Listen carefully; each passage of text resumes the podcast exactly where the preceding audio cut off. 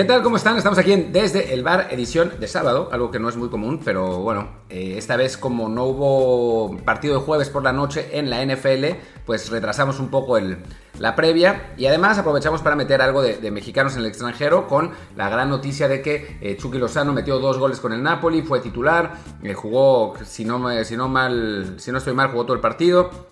Néstor Araujo también fue titular y jugó todo el partido en el partido en el juego que el Celta perdió con el Atlético y Héctor Herrera jugó. Yo soy Martín del Palacio. ¿Qué tal? Yo soy Luis Herrera. Como siempre les recuerdo, si no lo han hecho ya, suscríbanse a este programa en cualquier plataforma en la que estamos, sea Apple Podcast, Spotify, Google Podcast, iVoox, y muchísimas más que de momento olvidémosle por qué. Bueno, ustedes saben que Spotify y Apple Podcast son las que más importan, así que suscríbanse ahí. Y bueno, arranquemos este programa de sábado, en el que sobre todo hablaremos de los picks de la NFL, pero sí, antes dediquémosle unos momentos a Chucky Lozano, doblete ante Atalanta, un partido que ganó el Napoli 4, 4 a 1. Lozano, doblete, ya lleva 4, es en este momento empatado con Papu Gómez y Zlatan Ibrahimovic, el capo cañoniere de la Serie A, con 4 goles en 4 jornadas pues creo que ninguno habría imaginado un arranque tan bueno de Lozano este año, ¿no? No, para nada. Eh, después de todo lo que pasó el año pasado, de la controversia, si tendría que ir del Napoli o no, que se quedó y parecía que había sido como un poco contra su voluntad, pues claramente no. Claramente Gatuso tenía un plan maestro detrás de, lo que estaba haciendo, hizo entender a Lozano que tenía que sacrificarse más. Eh, también el propio Chugi seguramente le tiene un poco más claro lo que se necesita en la Bundesliga, el, salto de... Sí, ya en la Bundesliga, en la Serie A, perdón. El, salto, el salto entre, entre la Liga Holandesa y la Serie A es gigantesco, sobre todo en cuanto a los espacios que hay. En Holanda hay un montón de espacios y cualquier delantero mete un montón de goles.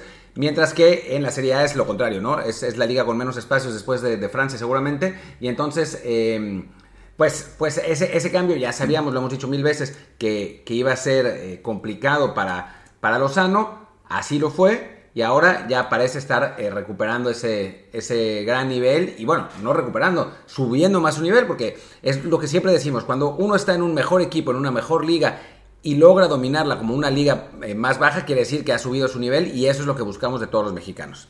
Sí, y en el caso que mencionas de Lozano, que eh, siendo la liga italiana una liga con pocos espacios, algo que se, se, empieza a comentar mucho es de que le beneficia mucho la llegada de Víctor Osimen, creo que es el, Osimen. el, jugador nigeriano que llegó este año al, Napoli, que justo le está abriendo más espacios a, Chucky para que sea él quien, pues quien tenga más oportunidades de anotar, también está colaborando eh, no para, bueno, no, ha dado muchas, creo que muchas asistencias, creo que lleva una, una asistencia para gol, pero está generando más juego ofensivo, está siendo un jugador clave para que el Napoli, pues en este momento, creo que pensar en Disputar el escudeto es complicado porque sabemos que la Juventus tarde o temprano se, enracha y gana 20 partidos consecutivos y es imposible mantener el paso. Pero por lo menos este Napoli pues está ahí para competir bien en la, Serie A, estar de nuevo en la zona de Champions, a diferencia del año pasado que apenas le alcanzó para meterse eh, al séptimo lugar, si no me equivoco, aunque igual se metió Europa League por vía de ganar la Copa. Creo que este año pinta mejor para ellos, pinta mucho mejor para Chucky definitivamente, y también será muy interesante verlos en la Champions League, no, perdón, en la Europa League, donde pues por haber ganado la Copa Italia están ahí también, y ahí sí creo serán unos canetos fuertes, porque este equipo sí es un equipo en un nivel más o menos superior al de la mayoría de clubes que suele jugar la segunda Copa Europea.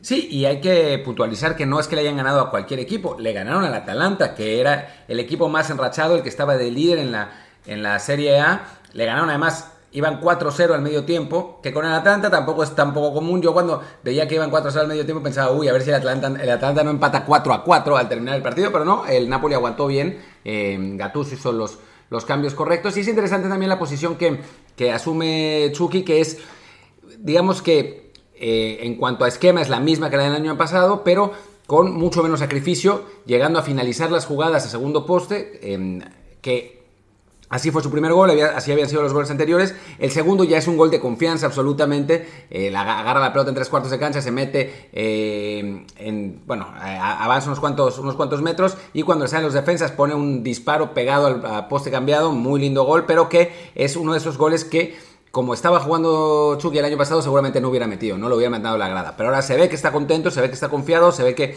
está en un, en un muy buen nivel y con la, bueno, con, la confianza absoluta de su técnico, ¿no? Después del partido salieron unas fotos de un abrazo entre Gattuso y Lozano y eso nos sirve también para decir que deberíamos dejar de mamar para siempre con lo de el técnico es un racista, no quiere a los mexicanos porque francamente pues no, o sea, no tiene ninguna base. Sí, no, o sea, se puede cuestionar cuando un técnico da muchas muestras de que a un jugador mexicano no le da de confianza o no le no le, no le, trata igual que a otros, pero por lo general simplemente los técnicos hacen lo que creen que es mejor para su equipo y no se ponen a ver si el jugador que tienen a enfrente es mexicano o italiano o argentino, ¿no?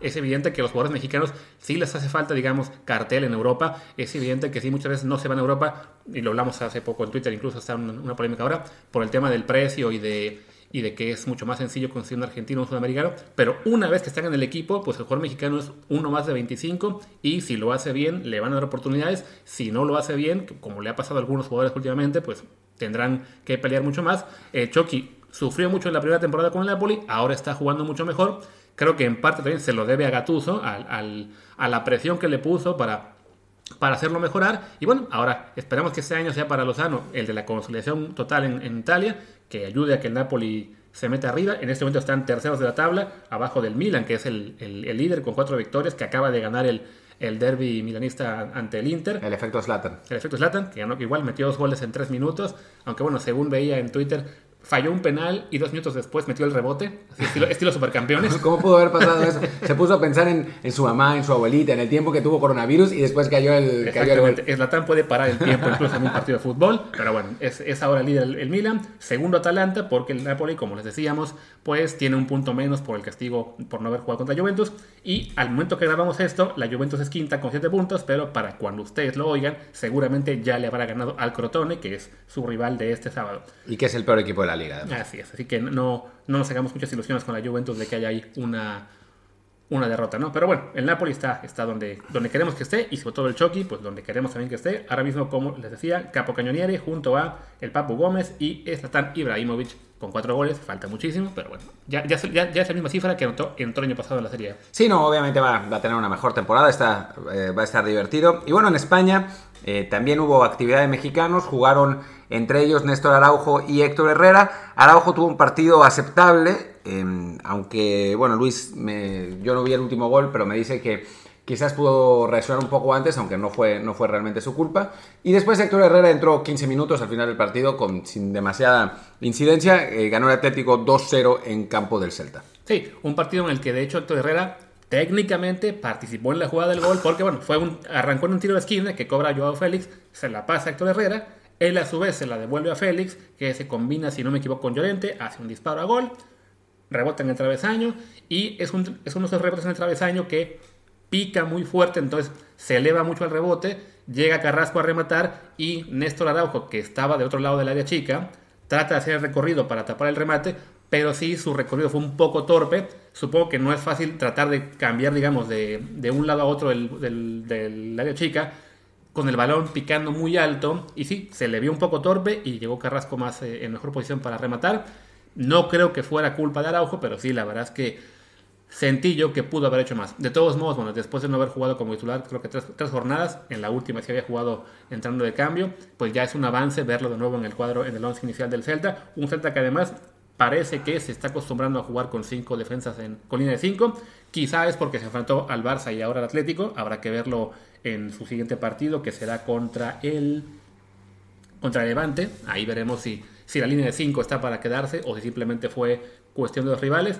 Pero bueno, al menos jugó Araujo todo el partido, jugó Herrera 13 minutos, bueno, 15 casi, que, que es ganancia a fin de cuentas así no haya hecho mucho, así lo sigan puteando durísimo los fans del Atleti cada vez que lo meten el hecho de que Simeone cuente con él, aunque sea como el quinto cambio, bueno, el quinto cambio está para quedarse toda la temporada, así que la oportunidad ahí está.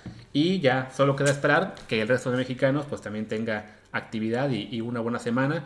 Eh, a la hora que vamos a grabar, todavía, bueno, que estamos grabando, todavía no arranca el partido a Tecatito, suponemos que él será titular indiscutible con el Porto y ya mañana veremos si Laines y Guardado juegan contra el Betis, ¿no? Sí, bueno, en el caso de, Araujo, vamos a ver si es que realmente es titular o lo fue porque el ganés Joseph Aido eh, fue positivo por coronavirus justo, justo antes del partido y entonces pues lo sacaron de ahí y no y Araujo fue, terminó siendo titular. La vez pasada había sido banca en una línea de tres, pero se lesionó el canterano que había jugado en su lugar y entonces volvió a entrar. No ha tenido como, en ese sentido, suerte, entre comillas. Digo, no, nunca es bueno que uno, que uno entre porque un, compañero se lesione o porque está enfermo, pero pues a nivel minutos de juego, eh, Néstor Araujo ha podido participar y bueno, esta vez participó los 90 minutos, lamentablemente su equipo perdió. Y entonces Luis, vámonos con, vámonos, vámonos, como diría el gran Orstyle con la NFL, con la previa de la semana y arranquemos con cómo nos fue la semana pasada. ¿Cómo nos fue?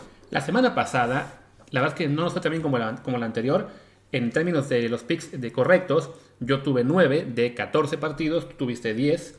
Ahí, bueno, todavía decente, pero sí, mm, pues hubiéramos querido un poquito más. Y contra el spread, que digamos la parte que seguramente le interesa más a, a quien le mete dinero a esto, pues yo me fui 3-5, Martín se fue 3-3, nada que ver con la semana previa en la que yo me había ido 5-2-1 y Martín 7-1. Bueno, así pasa en esto, no, no toda la semana se va a ganar, esperemos que en esta nos vaya un poquito mejor y también a ustedes que nos haya, eh, ¿cómo se dice? Que a ustedes que nos hayan este, escuchado y hecho caso en la hora de los picks, pues también este año, esta semana, nos hagan caso en el pick correcto y no en el que se nos va muy, muy desviado del tema, ¿no? Esta semana además es muy complicada eh, porque muchas veces hay partidos entre un equipo malo y uno bueno y entonces es fácil pronosticar, pero esta vez juegan los malos contra los malos y los buenos contra los buenos, entonces digo, yo ya tuve que hacer los picks para, para para el programa de NFL y me costó un montón, temo perder mi liderato del grupo de Trenson, pero, pero bueno, aquí vamos a, a, intentar y además como es, como es contra el spread también puede, podemos hacerlo más divertido. Entonces, arranquemos con el Chicago contra Carolina. La línea es eh, Panthers por 1 y bueno, el partido se juega en Carolina. ¿Cómo la ves? Yo creo que en este partido, eh, pues están los equipos que son un poco engañosos, ¿no? Chicago, que aunque vaya 4-1, aunque le haya ganado Tampa Bay la semana pasada, la verdad es que no, no me da confianza todavía ver ese equipo. Creo que no es tan bueno como su récord lo indica. Tuvo mucha suerte al principio de temporada con tres partidos ante rivales muy débiles. Y el de Tampa Bay, que fue en jueves, que hubo errores eh, graves tanto de Tampa Bay, sobre todo también de los, de referees, que a Tom Brady se le olvidó que era cuarto down en la última jugada. Entonces yo, yo aún no creo en Chicago. Y por otro lado Carolina, que con un roster muy limitado, está sacando agua de las piedras el coach Matt Rule y ya va 3-2. Sin jugar quizá contra rivales de mucho peso, le ganó la semana pasada Atlanta, antes le ganó Arizona, que ya vimos que tampoco es un, un equipazo, no recuerdo cuál fue su otra victoria, pero creo que fue Washington quizá, no me acuerdo bien, no, no fue tampoco ante un rival, digamos, de primera categoría. Entonces, es aún complicado calibrar quién es mejor de los dos, pero por ser en Carolina, yo me voy con que Carolina gana y cubre. Yo también creo lo mismo, yo no, no confío mucho en, en, los Bears, la verdad. Eh, lo que no haría es atreverme a apostar. O sea, me parece que son, que son dos equipos que están demasiado parejos y que el partido se puede definir en los últimos minutos y quizás Chicago gane con un gol de campo o algo así, y entonces nos, nos arruine el, el pick yo creo que eso, que gana Carolina, cubre Carolina obviamente, y, eh, pero no, no, le metería dinero a eso. De acuerdo, yo igual. También hacemos esta aclaración para quien no nos haya seguido antes. En algunos picks diremos por cuál nos iríamos, pero no, no va como pick oficial. Este es uno de ellos.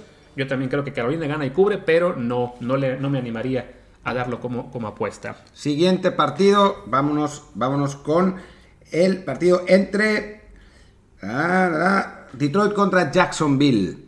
Eh, la línea es los Lions por 3. El partido es en Jacksonville, seguramente con fans, porque normalmente hay fans en, esos partidos en Florida. Y eh, bueno, ahora arranco yo. El problema para, con, conmigo con Jacksonville es que está normalmente lleno de lesionados y, y, bueno, eso, eso les afecta en partidos sobre todo contra esto, contra equipos como, como Detroit, ¿no? Que tampoco es que sea eh, muy poderosos. Ahora, parece que eh, Jacksonville recupera a sus jugadores. Garner Minshew siempre es, eh, eh, bueno, se ha convertido en un jugador razonable que, produce. Con, con, DJ Shark también es, si está disponible, es una, una buena pareja. Y Detroit, que le está pasando como el año pasado, que arrancó bien, arrancó competitivo y de pronto se, se empieza a desfondar. Algo tiene Matt Patricia que no logra mantener el, el, nivel de sus jugadores. Así que yo creo que Jacksonville puede ganar este partido. Eh, y siendo que, siendo que Detroit es eh, favorito por tres, es... Eh, pues pensaría que, eh, que, Bueno, no pensaría. Jacksonville va a cubrir, lo que sí no me, no me atrevería a apostar. Porque también me parece un partido otra vez entre dos equipos muy parejos, que se puede definir por, por distintas razones. Tampoco sabemos exactamente los lesionados de, de Jacksonville. Todavía no es, no es un hecho que Chark juegue. Eh, tam, también Josh Allen, el pass rusher, no, es, no, es, eh, no está confirmado que vaya a jugar. Así que, eh, pues no, no me atrevería a ponerle, a ponerle dinero, pero sí creo que va a ganar Jacksonville. Yo, en este, caso, creo que Jackson, o sea, creo que es un equipo, perdón, es un partido entre dos equipos, digamos, malos, pero diferente nivel de, malos. O sea, creo que Jacksonville sí es de lo peor que hay en la liga, más allá de, ese primer, esa primera semana en la que ganó, pero creo que eran candidatos eh, claros a ser el big número uno de este año y quizá no lo sean, pero van a ser el 2 o el 3. Y Detroit es un equipo malo dentro, digamos, de lo razonable. El problema aquí es que, bueno, por un lado es el partido, eh, bueno, el, problema clave es que el juego es en Jacksonville, Florida, y ahí también influye mucho el clima, que va a ser un calor y una humedad bastante fuertes para lo que es un equipo del norte, como es Detroit, que ese tipo de partidos suele afectar, aunque no parezca, ¿no? Le pasa sobre todo el caso que yo me sigo, es el de los Pats contra Miami, que New England pierde mucho en Miami y el clima influye, ¿no? También le pasó una vez que visitó a Jackson, precisamente. Entonces creo que ahí el clima es un factor que puede influir, sobre todo para que al final Detroit, digamos que, que se, desinfle, que es además su especialidad, arrancar bien un partido y caerse al final. Le pasó con Chicago, le pasó con New Orleans. Entonces, en este caso creo que... Con Green Bay. Con Green Bay también. Entonces, creo que es el mayor factor por el cual no puedo confiar en Detroit, si bien creo que van a ganar. Entonces, mi pick es que gana Detroit, pero en cuanto al tema de la apuesta y el spread, pues diría que va a cubrir Jacksonville de algún modo por uno o dos puntos y de todos modos como Martín tampoco me animo a apostar porque sí es un juego de esos que es muy muy complicado.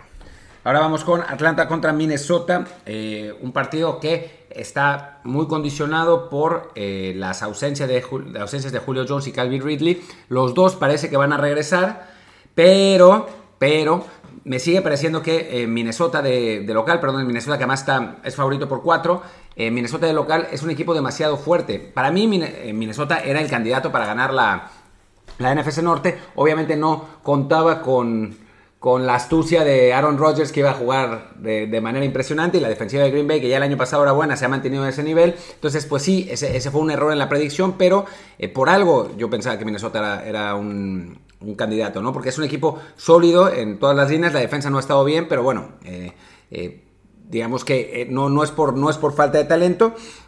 Y creo que jugando en casa contra un equipo de Atlanta que es verdad tiene va a tener nuevo coach después de, la salida de Dan Quinn, pero a diferencia de lo que pasaba con Bill O'Brien, no es que Dan Quinn fuera un mal coach y que sus jugadores lo odiaran, sino que no supo mantener la competitividad de un equipo que por lapsos jugaba bien. Eh, creo que en ese sentido no es que los jugadores van a estar motivadísimos para, demostrar como lo hicieron con Houston y por eso creo que Minnesota puede ganar el partido, puede cubrir y apostaría a ello. Sí, aquí igual que el partido anterior creo que hay, son dos equipos en niveles distintos. Minnesota que aunque, aunque vaya 1-4 ha jugado mucho mejor que lo que su récord indica, debió ganarle Seattle, estuvo también muy cerca de ganar a Tennessee, entonces sí creo que es un equipo que va en una tendencia ascendente en cuanto a juego, más allá de que los resultados todavía no han sido los mejores juegan en casa. Y en cambio, el caso de Atlanta, como dice Martín, no es que el coach eh, hubiera roto ya todos los puentes con sus jugadores, que, no tuviera al equipo de su lado, simplemente la falta de talento del equipo en casos por las sesiones de Julio Jones o Calvin Ridley, digamos un coach que tampoco está rindiendo muy bien, o sea que ya no, no, puede sacar mucho jugo, pues hizo inevitable que lo corrieran, pero sí creo que el haber puesto ahora como interino a Morris no va a ser una gran diferencia y por lo mismo, igual que Martín, también creo que gana Minnesota y también creo que cubre. Entonces, apuesta oficial, en este caso coincidimos los dos, Minnesota menos 4. Houston contra Tennessee, que extrañamente tiene a Tennessee favorito por 3.5 pese a ser local y pese a tener, ir ganando eh, y tener un récord de 4-0 con Houston tiene 1-4. ¿En qué mundo paralelo Houston y Tennessee eh, están al mismo nivel? y Tennessee es solo favorito por ser local. Eso no tiene ningún sentido. Yo creo que se basan sobre todo en el hecho de que Tennessee jugó el martes.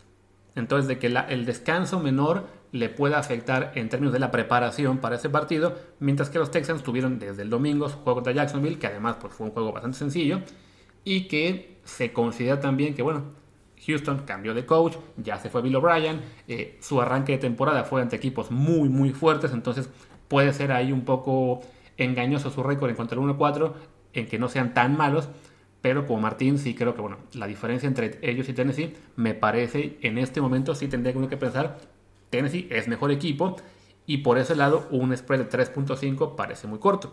Siendo rivales divisionales también, que se conocen muy bien, que se enfrentan seguido, que ya los coaches se tienen muy controlados, Puedo entender por qué la reticencia a poner un, spread mayor, pero sí, en principio yo, yo pensaría que Tennessee va a ganar, definitivamente, y sin apostar, también creo que van a cubrir el spread.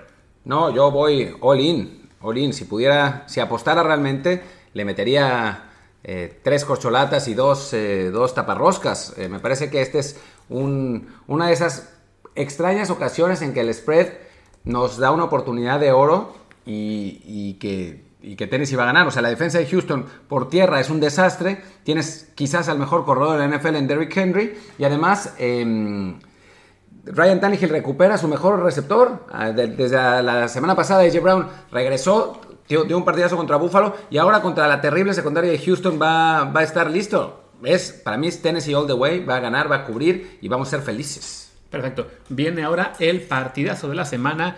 Washington en casa de los New York Giants. No, creo que no creo que lo van a ver. No lo van a ver ni en Nueva York ese partido, pero bueno, los Giants son favoritos por 3 puntos. Este duelo en el que llega Washington con marca de 1-4, los Giants 0-5. No descartaría el empate, pero bueno, son dos equipos muy malos. Veía yo el dato de que, por un lado, los, eh, bueno, el equipo de Washington lleva ya creo que 10, ah, no, toda la temporada, al medio tiempo, ha ido perdiendo por 10 o más incluso el partido que ganó. Y los Giants, por su parte, no han cubierto el spread de ninguno. Los vimos para el por. Bueno, sí, sí han cubierto el spread, pero van 0-5. Su marca de. Llevan que ya como 10 partidos perdidos de forma consecutiva contra el año pasado. La ofensiva de los Giants es malísima. Solamente dieron puntos contra Dallas. El problema es que Washington pues, es igual de malo. La línea ofensiva es aún peor la de Washington que la de, la de Giants. Entonces, solo por eso eh, creo yo que van a ganar los Giants y que cubrirán, pero sí, es un juego que definitivamente no apostarían nada. Yo en Trenson dije que iba a ganar Giants. Em, aquí creo que voy a decir que va a ganar Washington, porque creo que la, digamos, la, la rivalidad, la, el enfrentamiento entre la línea defensiva de Washington y la terrorífica línea ofensiva de Giants va a ser una masacre. Y entonces eso va a obligar a Daniel Jones a tirar sus eh, acostumbradas intercepciones o a, soltar sus acostumbrados balones. Ahora, el resto del equipo de Washington es tan malo que perfectamente podría pasar que Giants gane de cualquier modo, ¿no? Eh, voy a decir Washington, pero sin ninguna confianza. Eh, o sea, diré que, digo, nomás para, para reírnos, voy a decir que gana Washington que no cubre, o sea, gana 23-22. No, sí cubre, porque el, el spread para Giants. Ah, es el spread para Giants, entonces sí, obviamente cubre. Eh, entonces gana Washington, cubre, pero no, no apostaría ni, ni el teléfono.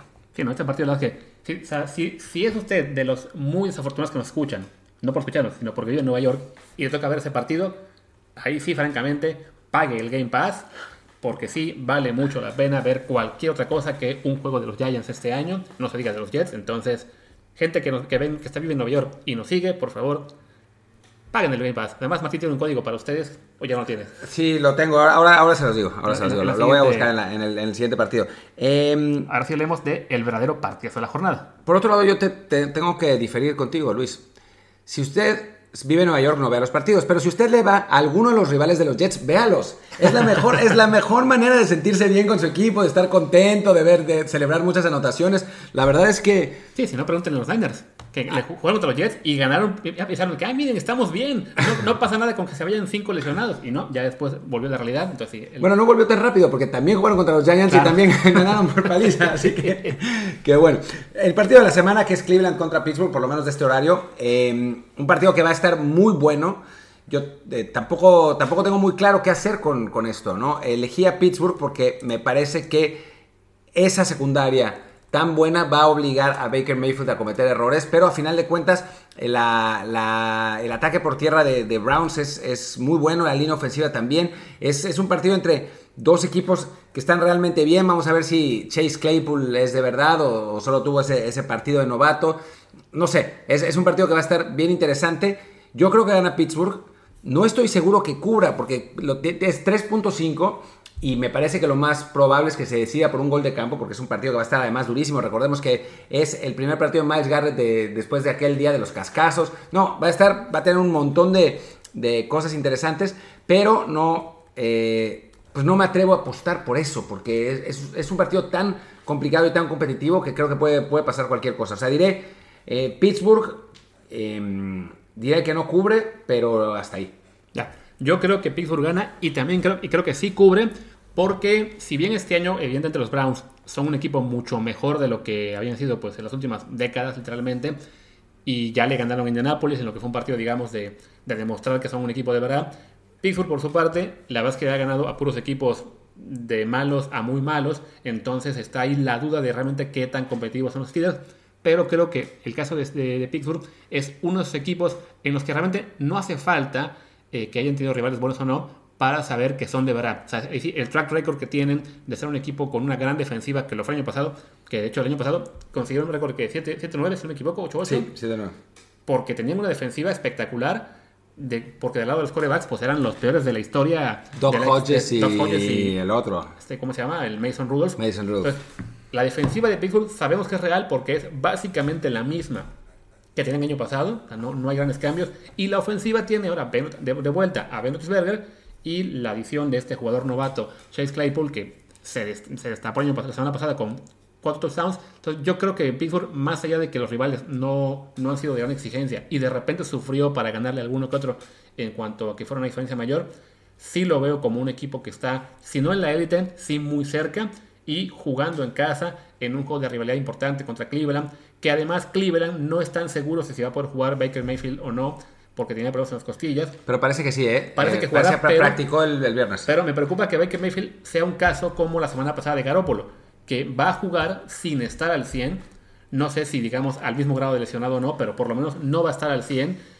Baker además no es un coreback de élite, o sea, le ha ido mal en general el año pasado y este año la, ofensiva ha brillado por la, por la línea ofensiva, por el juego terrestre y por Del Beckham. Baker ha sido, digamos, el menos impresionante de los juegos defensivos entonces, si además está lesionado, es un factor en contra. Puede jugar en su lugar Chase, que, perdón, Case Keenum, que es además este, un coreback suplente muy decente, que además conoce muy bien al, coach, a Stefanski, porque fue su, su coach de corebacks en Minnesota. Entonces, si juega, si juega Case Keenum, no creo que haga mucha diferencia en cuanto a él o, o Baker, pero sí creo que Cleveland se va a topar ahora sí con un rival de, mucho respeto y ya vimos lo que le pasó en la semana 1 cuando enfrentó a un rival de élite como fue Baltimore. Entonces en este caso confío en que Pittsburgh gane y también en que cubra esa línea de 3.5. Así que sí apostaría. Pues vamos después a el partido entre eh, Baltimore y Filadelfia. Es en Filadelfia y aún así los Ravens son favoritos por 9.5.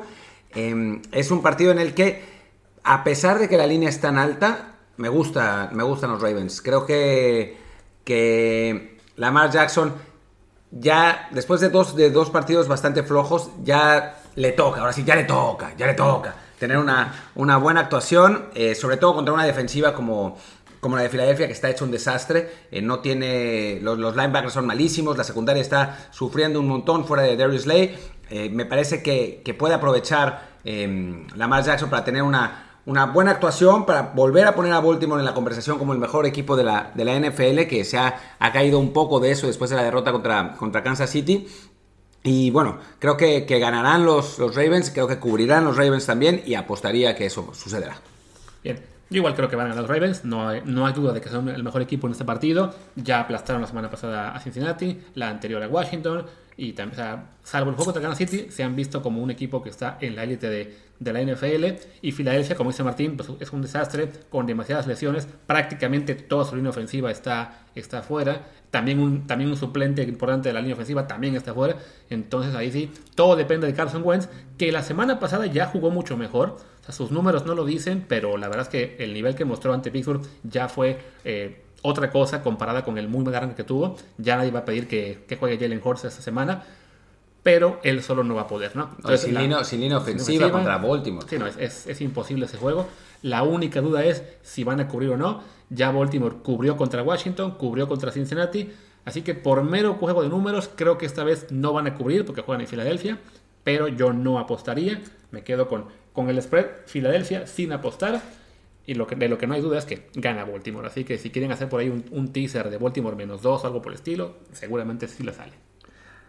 Colts contra Bengals, el partido es en Indianapolis y los Colts son favoritos por 7.5, que es un número horrible. Eh, no, no, me gusta nada porque creo que eh, Indianapolis, que es mejor equipo en, en general, es pues, uno de los, de los, rosters más completos de la liga, eh, contra Cincinnati, que aunque ha mejorado comparación del año pasado, todavía le, sigue faltando un montón, tiene un, coreback novato que se ha visto bien, pero tampoco es, eh, ha sido dominante. Creo que en ese sentido Indianapolis es mejor equipo, puede ganar. Va a ganar. Va a ganar, pero creo que puede ganar por 7 y ese es, ese es un problema, ¿no? Eh, yo diría entonces que eh, Indianapolis gana, que no cubre y no voy a apostar. Es un juego complicado porque Indianapolis definitivamente es superior, pero es un, es un equipo que a la ofensiva se ha mostrado, digamos, un poco chato. O sea, si ustedes juegan fantasy y tienen al pateador de Indianapolis, que es Rodrigo Blankenship, este novato, estarán felices con él porque cada semana da 10, 11, 12 puntos, porque muchas ofensivas de los Colts se quedan en gol de campo. Entonces, por ese lado sí, es complicado confiar en ellos para ganar un partido por más de un touchdown de diferencia. Del otro lado, la verdad es que Cincinnati se había mostrado muy competitivo en las primeras semanas, ante Baltimore ya ya no, no fue lo mismo, en parte bueno porque Baltimore es un equipo élite, creo que la defensiva de, de, Nápoles también lo es, y lo que es peor, lo que es más clave, es que la, línea ofensiva de, los Bengals es tan mala que pobre Joe Burrow se está llevando unas palizas tremendas cada semana y creo que eso va a afectar para mal su juego eh, con cada semana que pase. O sea, creo que lo que vimos en las primeras semanas fue muy alentador. A largo plazo puede ser un gran coreback para, para, los, para los Bengals, pero creo que este año entre más lo golpeen, entre más sufra por, eh, porque su línea no, no da, más, este, más errores va a cometer, tratando, digamos, de evitar que, lo capturen a tiempo. Entonces, en este partido creo que es uno de esos casos en los que Cincinnati no tiene suficiente firepower para lidiar con Indianapolis, con todo y que Philip Rivers también ya sea un desastre. Y creo que será un juego de esos que quedan a lo mejor, no sé, 23 a 6, en el que Indianapolis cubre con muchos goles de campo, pero sí suficientes para, para ganar por más de un touchdown. Y en este caso también apostaría porque Indianapolis cubre. Bien, vamos con Denver contra los Pats en el partido es en Nueva Inglaterra y los Pats tienen una son favoritos por 9, lo que es un montón, pero pero recuperan a Cam Newton eh, mientras a que Gilmore también. A Stephen Gilmore también, mientras que Denver eh, pues parece que se iba a jugar Drew Locke, pero Perdieron a eh, KJ Hamler y a Noah Fant la semana pasada contra, contra Jets y está complicado, va a estar complicado, ya habían perdido a Cortland Sutton, prácticamente no tiene armas, tampoco juega Melvin Gordon, entonces sí se ve, se ve muy complicado para, para los Broncos ganarle a, a, este equipo de, de Patriots que estando completo es un hueso duro de roer y además eh, Bill Belichick tuvo tiempo para, preparar este partido. Así que a pesar de que la línea sea de 9, yo creo que gana Nueva Inglaterra, yo creo que cubre, yo creo que cubre y además apostaría a su favor. Sí, vemos que este partido era lo que estaba programado para la semana pasada, pero se tuvo que posponer por el tema de de los, de los contagios de COVID en, el, en, los pads, que tuvieron el de Cam Newton hace dos semanas, que no le, no le permitió jugar contra Kansas City, días después el Stephon Gilmore, días después uno más, entonces ahí sí tuvo, la liga que intervenir y posponer el partido. Todavía, todavía apenas ayer o antier hubo un contagio más en, en los pads, pero eh, se determinó que, que, es seguro en teoría, al menos hasta ahora que estamos grabando, que se puede continuar porque los pads esta semana operaron básicamente en modo virtual toda la semana, solamente hubo una práctica al aire libre eh, oficial, el resto lo hicieron todo cada quien por su cuenta. Ese punto quizá podría uno pensar, bueno, el hecho de no, no, no, juntarse mucho para practicar eh, podría, en contra de los pads, pero Tennessee nos acaba de mostrar hace cinco días que pues entrenar por Zoom quizá funcione y Bravel es un coach más mal que bien, muy, muy influido por, por Belichick. Entonces, como Martín, yo también creo que los Pats van a ganar, también creo que van a cubrir. Y pues venga, me, pongo también en la fila de que todos estos partidos, de que en este partido se puede, se puede apostar por los Pats que ganarían por, por 9 en Foxborough. Siguiente partido que tenemos es... Es Miami Jets. Eh, el partido es en Miami y los Dolphins son favoritos por 9.5. No hace falta decir que los Jets son un desastre. Ahora ya también perdieron a Livon Bell, que, era pues uno de los pocos jugadores talentosos que tenían, pero que tampoco importaba mucho porque Adam Gaze no sabe cómo usarlo. Eh, no va a jugar Sam Darnold, juega Joe Flacco.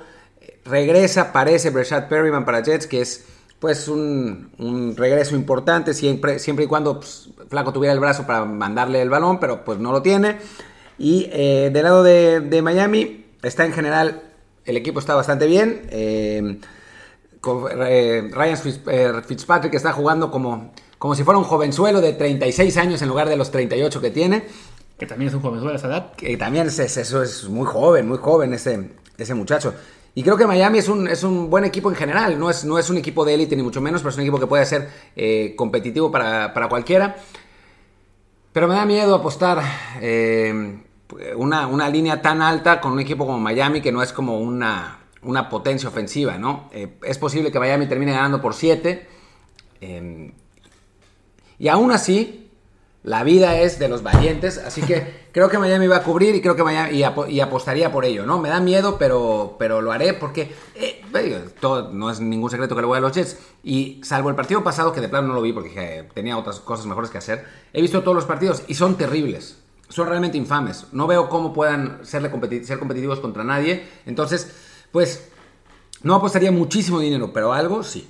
Sí, creo que ese partido es, es también eh, muy notorio que que con todo y que Miami no sea parte de la élite, los Jets sí son parte de lo peor de la historia de la NFL desafortunadamente este año.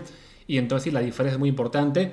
Además, como el caso que mencionamos de Detroit contra Jacksonville, es igual un equipo del norte que viaja a Florida para jugar un partido en el calor. En este caso se juega un poco más tarde, arrancará a las 4 y cuarto hora de, Estados bueno, del este de Estados Unidos. Entonces quizá el calor ya no sea tan, tanto factor porque el juego terminará ya anocheciendo.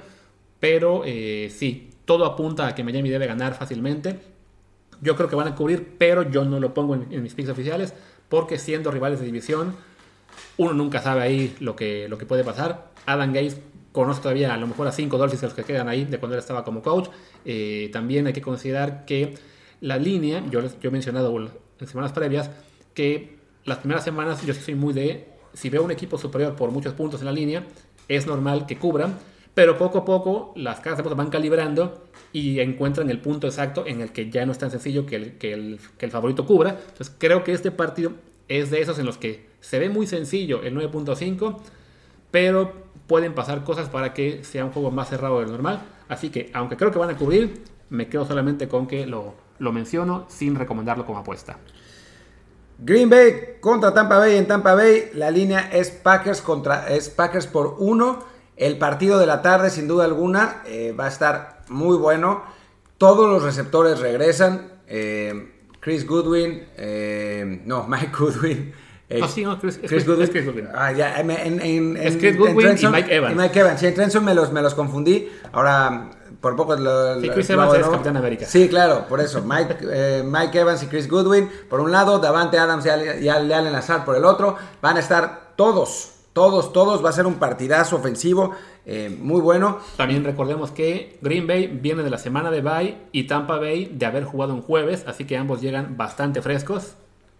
Pero, y bueno, aquí la, duda básicamente es, bueno, ¿cuál de los equipos es verdadera élite, no? En la NFL, bueno, los, Packers en los Power Rankings de NFL en español los pusimos como número uno. Eh, creo que, bueno, queda la duda de que no han enfrentado todavía algún rival de mucho peso. Tampa Bay sí, pero perdió contra Nueva Orleans en la semana 1, perdió ese juego contra Chicago en la semana 4 jugando en jueves, que un poco extraño. Entonces sí, uno tiene la duda, siendo el juego en Tampa Bay, un caso más, el tercero de equipo del norte que viaja a Florida. Eh, es, creo que la línea está muy bien puesta en menos uno porque es, es muy cerrado, es muy parejo. Y la verdad es que creo que en este caso Tampa Bay se impone por sentido de urgencia, porque ya, ya, ya perdieron los partidos, porque vienen además con Brady, digamos, este, eh, avergonzado por ese cuarto down que se, olvidó del, de qué down era y que, no, y que no lo jugó bien. Entonces creo que la motivación en este caso para Buccaneers es mayor. Y, Packers sabe que bueno, es un partido de los que en esta temporada si lo pierden no pasa nada. Siguen arriba en su división, siguen siendo un equipo que va a llegar a playoffs. Entonces creo que ese sentido de urgencia va a ayudar a que este año, esta, semana, los Bucks se impongan, pero por muy poquito. Yo eh, no creo en los revenge games. Eh, me parece que en estos equipos hay una enorme diferencia. Hay una, una gran diferencia en la calidad de los corebacks. O sea, Green Bay tiene al que está jugando como el mejor coreback de la liga, mientras que Tampa Bay tiene un coreback promedio. Y por eso creo que Green Bay ganará y cubrirá. Los receptores de Tampa Bay son mejores, pero bueno, tener a Davante Adams es muy importante. Tampa Bay no tiene a nadie como Aaron Jones. O sea, me parece que, en ese sentido Green Bay tiene ventaja y yo sí creo que hay, que hay motivación para Green Bay, porque es jugar contra un equipo muy bueno, demostrar que se le puede, que le pueden ganar y además recordemos que Aaron Rodgers y Tom Brady se han enfrentado dos veces solamente. Entonces, creo que para Aaron Rodgers puede ser eh, bueno decir, a ver, este, había alguna duda de quién era mejor entre los dos, toma, digo, ya sabemos que Tom Brady tiene 43 años, pero, pero igual, ¿no? Entonces sí creo que va a ganar Green Bay, creo que va a cubrir, obviamente, y eh, me parece que, no me parece, apostaría. En este caso, yo apuesto por Tampa Bay. Creo que este va a ser el caso, como la semana pasada, en el que diferimos en el Indianapolis Cleveland. Este es el juego de esta semana en el que diferimos ambos, así que es el que, es el que básicamente va a ser la diferencia entre nuestros picks. Eh, es el único, bueno, hay dos juegos en la tarde, es únicamente el Miami Jets y el Green Bay contra Tampa Bay, así que hay un juego así Que hay un juego tarde, vamos a poderlo verlo completo. Quiero suponer que en México van a pasar por Canal 9 el bueno, que es el de Green Bay contra Tampa Bay. Va por, Canal este, así que aprovechen y, vean ese partido completo. En la mañana son nueve partidos en esta gran idea que tiene la NFL siempre de poner 20.000 en la, la una. Y digo, yo entiendo que hay razones, digamos, de mercado y de estudios y lo demás por los cuales son más juegos en la mañana, pero sí creo que en un caso como este, en el que hay nueve a las, a las 12 del día de México y dos a las 3 y pico, pues hubiera sido bonito que pusieran al menos, que movieran uno o dos a la tarde, sobre todo porque, aunque creemos que el Green Bay contra Tampa Bay va a ser un partidazo, bien puede ocurrir que se ponga 20-0 en el segundo cuarto, ¿y qué vas a ver? Green Bay, que Miami 10, mmm, casi, casi, como que le cambias otra cosa, entonces creo que ahí sí, esa es la, pequeña falla de la NFL al no prever que, que el jugazo de la semana se puede caer, pero bueno, a disfrutar en la en la mañana el Red Zone con los nueve partidos y en la tarde el Green Bay contra Tampa Bay. Y pues ya cerremos el juego de domingo. Ah, bueno, no, no cerramos porque quedan tres partidos, pero bueno, el domingo en la noche, ¿qué tenemos? Eh, tenemos Rams contra San Francisco. En San Francisco los Rams son favoritos por tres y... Eh, pues para mí la clave va a ser, o sea, todos sabemos la cantidad de lesionados que tiene San Francisco en defensa, eh, eso, eso es un hecho. En ofensiva, sin embargo, han recuperado a todos. La clave absoluta es saber si Garópolo está mejor de lo que mostró la semana pasada o no. Si no está mejor, los Rams van a ganar y cubrir muertos de risa. Si sí puede apoyar el pie y no, y no va a mandar esos pases terroríficos que hizo, hizo la vez pasada y tiene que jugar a CJ Beathard, entonces creo que San Francisco puede, puede ser competitivo. Según la información eh, de, de que, que tengo aquí, no dice nada sobre Garópolo, así que que está complicado saber. Creo que Rams va a ganar, o sea, eso, eso sí, sí me parece que, va a suceder. Ahora, no sé si va a cubrir, no sé si apostar en esto. Por el momento diré que no. Eh, que Rams no cubre y que y no apostaría, pero pues está difícil. No, no, no me atrevo a, a, meter dinero sin saber cómo está, cómo está Garoppolo. Porque si Garoppolo está bien, con las armas ofensivas que tiene San Francisco pueden hacer partido, ¿no? Ahora, si está mal y le cae Aaron Donald en el primer, el primer sack, entonces olvídate, ¿no? Ya no, no, no vale la pena nada y va a ganar, va a ganar Rams por 30 puntos. Así que por el momento me reservo mi juicio si apuesto. Yo digo, yo también creo que van a ganar los Rams. Creo que van a cubrir, pero tampoco lo pongo como pico oficial. Sobre todo porque los Rams esta temporada llevan marca de 4-1 porque le han ganado a los cuatro equipos de la división oeste, que perdón, este de la Nacional, que son malísimos. Le ganó a Dallas, a Filadelfia, a, los, Giants y a Washington. Entonces, el único rival de peso que ha tenido fue Buffalo y al medio tiempo iban creo que 28-3. Después hubo una remontada espectacular y estuvieron cerca de ganar. Los Bills tuvieron suerte de una, de una jugada polémica al final, pero bueno, el chiste es que los Rams, que en su único partido importante esta semana, eh, perdón, esta temporada, sufrieron bastante y perdieron. Entonces, no es tan claro que sean ese equipo de élite que su récord sea aparentar. Entonces, solo por eso no me voy a arriesgar a, ponerlos como que cubren el spread como pico oficial, aunque sí creo que van a ganar, independientemente de en qué nivel esté Garópolo, porque, porque creo que son mejor equipo. Simplemente, pues sí, me falta esa confianza de verlos ante un equipo de verdad, como fue en su caso Búfalo, pero que sí jueguen un partido completo, ¿no? Y pasemos ahora a lo que será el Monday Night, que tenemos Monday Afternoon y Monday Night. Dos partidos. El primero es Kansas City contra Buffalo. Un partido entre dos de los mejores equipos de la liga que tiene a Kansas como favorito por cinco. En Buffalo, increíble. En Buffalo. Y la verdad es que, digo, yo adoro a Mahomes. Eh, adoro a los Chiefs, a estos Chiefs, no normalmente el Kansas City me da lo mismo, pero estos Chiefs me encantan, son un equipo que ofensivamente es muy divertido y que ha mejorado eh, defensivamente, van a tener a Le'Veon Bell, va a ser, va, a ser muy divertido eh, Kansas City, pero, pero, cinco puntos en Búfalo me parece un montón. Entonces, por eso creo que va a ganar eh, Búfalo, creo que no va a cubrir, perdón, Kansas City, creo que no va a cubrir y apostaría. Me parece que perfectamente puede diferirse por tres puntos, quizás hasta con un backdoor touchdown de, Josh Allen e, intentar con la patada corta y así, espectacular. Y bueno, gana, gana Kansas, no cubre y apuesto por Búfalo. Yo creo que va a ganar Kansas. Creo que van a cubrir. No me animo a hacerlo pico oficial porque sí creo que 5 puntos es una línea de esas peligrosas. por lo general, con una línea de 5 puntos, casi nunca me gusta apostar porque es de las más engañosas. Es como el 2-0 del fútbol soccer, en este caso. Pero creo que sí, Kansas es el mejor equipo en este, en este, en este duelo. Buffalo eh, viene de una derrota estrepitosa ante Tennessee. Se puede argumentar que Buffalo tuvo que, digamos, dividir su preparación en semana. No sabían si iban a jugar con Tennessee el martes o contra Kansas el, el jueves. Entonces, eso les pudo haber afectado en el partido de, del pasado martes. Pero bueno, es un partido que perdieron por 26 puntos ante un rival que venía disminuido por casos de COVID, que no había podido entrenar en dos semanas bien. Entonces, mostró que Buffalo todavía está un paso atrás de lo que es la élite del fútbol americano. Y Kansas, si bien perdió contra, contra los Raiders y no se le ha visto tan bien en las últimas semanas, pues sigue siendo el campeón. Es, tienen a Andy Reid, que tuvo además tiempo de hora para prepararse porque ellos jugaron el, domingo y tienen hasta el lunes para jugar. En cambio, Buffalo llega con dos, con dos días menos de, de entrenamiento. Entonces, en ese sentido, creo que es un juego con mucha ventaja para los Chiefs. Andy Reid suele aprovechar muy bien cuando tiene ventaja en términos de descanso contra el rival.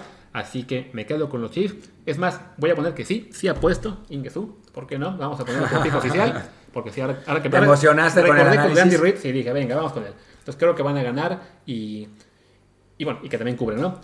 Y último partido. Último partido, Arizona contra Dallas. Pues en Dallas la historia obviamente es eh, la, la ausencia de Dak Prescott, va a jugar Andy Dalton y aún así, aún así Arizona es favorito solo por uno. Que de hecho, ojo, el partido en la línea original antes de que... Era Dallas menos 5, ¿no? creo que menos 3, algo así. Mm. Y en cuanto se lesionó Dak Prescott y por tanto queda Andy Dalton como titular, se movió hasta Arizona menos 3. O sea, fue un, giro de 6 puntos en la línea que ya después se ha ido eh, corrigiendo. a menos 1.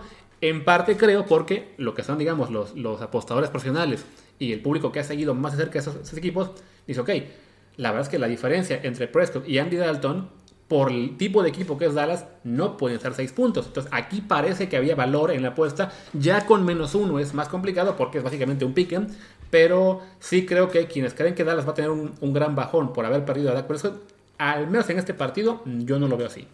Yo no creo que vayan a tener un gran bajón. Yo creo que eran horribles para empezar. Eh, de entrada. o sea, creo que hubieran perdido con Prescott también. Arizona es un equipo muy decente. Eh, la defensiva no tan buena, pero ofensivamente tienen eh, playmakers por aquí, por allá. Y Dallas, lo que pasa es que la defensiva es terrorífica. Es realmente, o sea, para que Daniel Jones te haga 30 puntos, ya, o sea, es que, es que realmente estás en el, en el horno absoluto. No Daniel Jones, los Giants. Sí, claro. Sí. que, hay que, tomar en cuenta que de esos puntos muchos llegaron por la defensiva. Sí, yo sé, yo sé. Entonces, pero... creo que también tuvo que, o sea, ese partido, digamos, nos, nos oculta el hecho de que la defensiva de Dallas, siendo espantosa, no fue tan mala como lo muestra el, puntaje de Valle. no, pero Jones, o sea, si, Jones no fuera tan malo, hubieran destrozado a Dallas. Lo que pasa es que cometieron, cometió unos errores increíbles. O sea, una intercepción y el, y el fumble fueron realmente de, preparatoria. Y Kyler Murray, sin ser el coreback que decían que, fuera, que iba a ser el MVP de la temporada, esas cosas, es mucho mejor. Es mucho mejor y además es, eh, este dual threat que puede eh, poner a temblar a los, a los linebackers de, Dallas. Y ofensivamente, si bien no hay tanta diferencia entre Andy, Dalton y Dak Prescott, pues me parece que sí va a tomar un poco encontrar el ritmo con, todas esas, armas y por eso creo que Arizona tiene una muy buena ventaja. Y creo que, hay, que hay que recordar que Arizona perdió para toda temporada a Chandler Jones, su pass rusher, que, es, que era básicamente la única gran pieza de su defensiva, Creo que ese es un factor que muchos este, apostadores han olvidado. Entonces, la defensiva de Arizona probablemente no sea tampoco ya ni siquiera decente, ¿no? O sea, porque era, es una defensiva que dependía mucho de este pass rusher que se quedó, ni modo, ya se, quedó fuera por una lesión en el, brazo que lo dejará fuera todo el año. Entonces, creo que no le va, creo que para Dallas este partido en particular no espero un gran bajón de su ofensiva. Creo que es un partido en el que Dallas puede hacer nuevos 30 puntos. La clave va a estar en su defensiva puede aguantar a Kyler Murray en 28, ¿no? Yo creo que lo van a hacer, creo que es un juego, digamos, también de, motivación, de que es en Dallas, de que es el primer partido post-DAC, que también el equipo creo que en cierto modo el, quedarse sin su quarterback no le libera de una presión, pero cambia las expectativas del temporada. Entonces, entonces sí creo que este juego en particular, Dallas va a salir con todo, va a salir más enfocado y el rival en particular que es Arizona no es tan bueno como creíamos en la semana 1. O sea, ha perdido contra Carolina, ha perdido contra Detroit. Su victoria, que, su victoria fue contra Washington y contra San Francisco, que ahora vemos no es tan bueno este año, aunque en la semana 1 todavía están completos. Pero sí creo que Arizona no es un rival, digamos, de, de la élite ni de equipo que va a llegar a playoff. Simplemente es un rival que, como mucho, va a estar ahí en la medianía de la NFL. Entonces, este juego en particular me gusta para que darles gana y por tanto cubra. Yo creo que Arizona gana y apostaría a que lo hace y se acabará con la mentira de estos Cowboys. ¿Cuál mentira? Si dan 1-4, no, 2-3. bueno, con la mentira de que pueden ganar su división y sí la pueden ganar de cualquier modo, aunque pierdan. Eso sí. Pero bueno, en fin. En fin, pues ya con esto llegamos al final de este episodio de sábado, que acabó siendo más largo de lo que esperábamos, pero bueno, había, había Shocky, había Liga Española, había Pix, ya nos reclamarán el lunes si les fue bien o no con nuestros, con nuestros pronósticos. Recuerden, solamente son unos pocos los que sí estamos ahí confiando, pues ya ustedes sabrán a quién le hacen más caso. Y nada, ah, el código del Game Pass, ¿te acuerdas? Ah, el código del Game Pass, ahorita se los doy. Mientras tanto que... En lo que él los busca, yo les recuerdo, por favor, suscríbanse a este programa. Mi Twitter es arroba luisrha, el del Martín es martindelp y el del podcast es desde el bar POD, desde el bar pod. Vamos a regresar el lunes. Y aquí está el código del Game Pass, es TrendZone GP10. Y con eso se, llevan 10% de descuento más el 25% de descuento que ya está porque ya pasó un cuarto de la temporada. Excelente. Entonces sí, gracias y hasta lunes. Chao.